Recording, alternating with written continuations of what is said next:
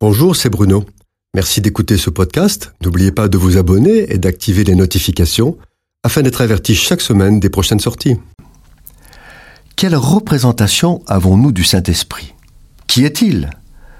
Comment vivons-nous la présence de ce consolateur dont parle Jésus et que Dieu le Père nous envoie à la demande de son Fils? Le Saint-Esprit est Dieu, manifesté sur la terre au travers de ceux qui confessent le nom de Jésus et qui vivent en disciples de l'évangile du salut. Il est l'essence même de Dieu, le souffle de Dieu, le principe vital divin, la puissance de Dieu. Il est à nos côtés, toujours prêt à nous défendre et nous accompagne toute notre vie. C'est pourquoi la Bible l'appelle consolateur, avocat, défenseur. Le Saint-Esprit est une personne divine, un ami toujours tendre, une ressource toujours présente.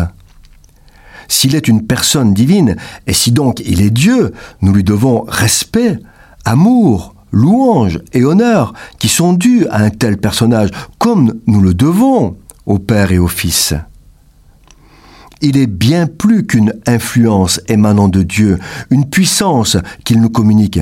C'est une conception païenne qui conduit à l'orgueil que de croire que le Saint-Esprit est une puissance que nous saisissons sous couvert de notre faiblesse à accomplir l'œuvre de Dieu. Le Saint-Esprit est infiniment sage, infiniment saint, infiniment tendre. Il veut s'emparer de la vie du croyant et le conduire dans l'humilité, l'effacement du moi, le renoncement et finalement une vie de puissance et de bénédiction. Sa mission est de remplacer Christ pendant qu'il est absent.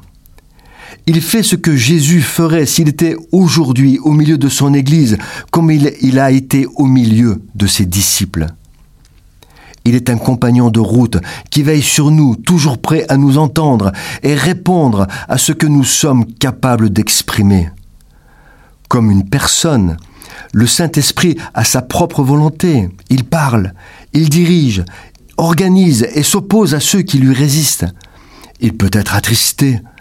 Il est possible de lui mentir, l'outrager et même blasphémer contre lui. C'est le péché le plus grave. Le chrétien doit apprendre à connaître le Saint-Esprit comme une vraie personne. Il doit activement chercher à être toujours rempli du Saint-Esprit afin de devenir un enfant de Dieu affermi, à qui Dieu peut confier ses trésors les plus beaux.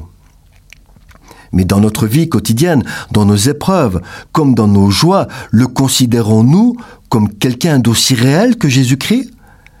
Quelqu'un d'aussi tendre que Jésus, aussi sage, aussi fort et digne de notre amour, jusqu'à s'abandonner tout entier à lui? Il nous voit, il nous observe, il vit ce que nous vivons, et il se réjouit ou s'attriste.